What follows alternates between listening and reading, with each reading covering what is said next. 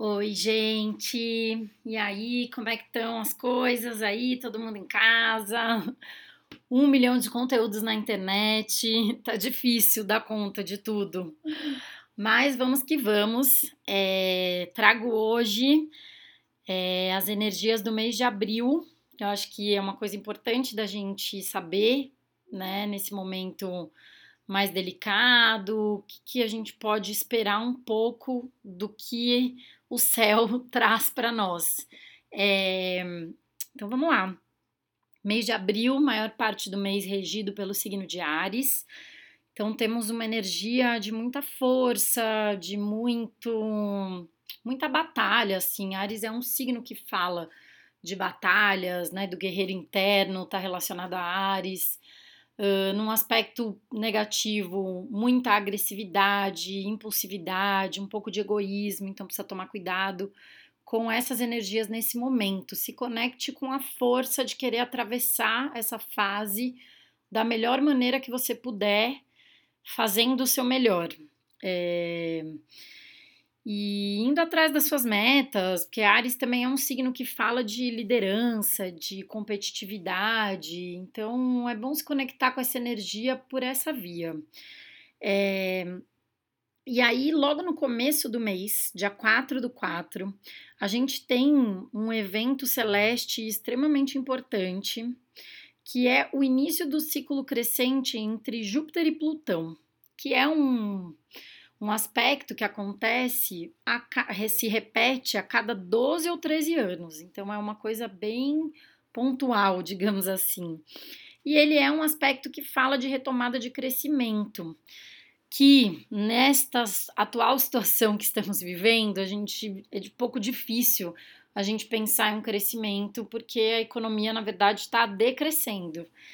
Uh, mas eu sinto que é um momento positivo para a gente é, pensar em recuperação. Então, o que, que eu posso tentar recuperar mediante essa situação? Então, pensar em soluções criativas, alternativas.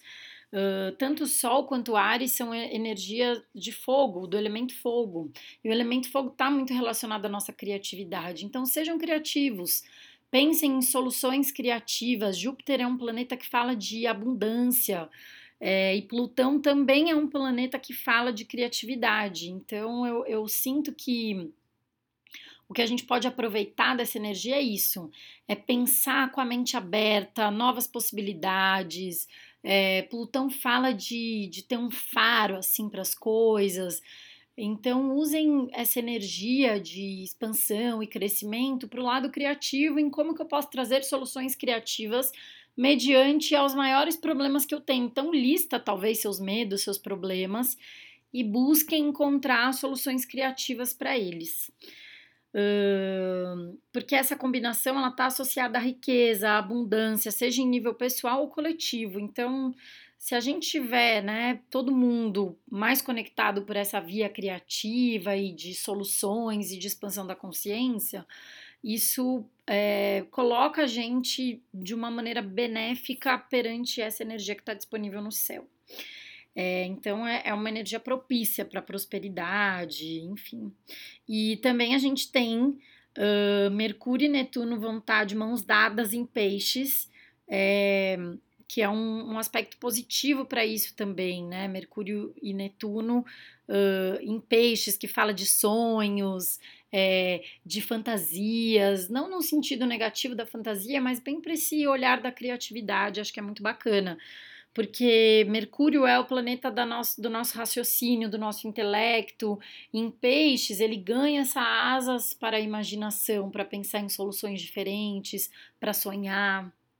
É, e uh, nós temos também uma, uma, uma mudança de posicionamento do planeta Vênus, que é quem rege os relacionamentos e as finanças. E no dia 3 do 4, é, Vênus entra no signo de Gêmeos.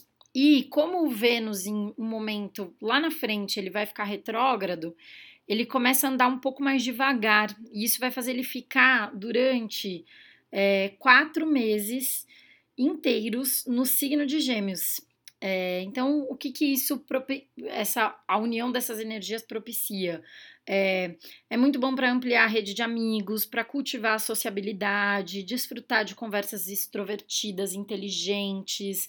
É, tá muito relacionado à arte e entretenimento, então coisas que você gosta de fazer nesse sentido.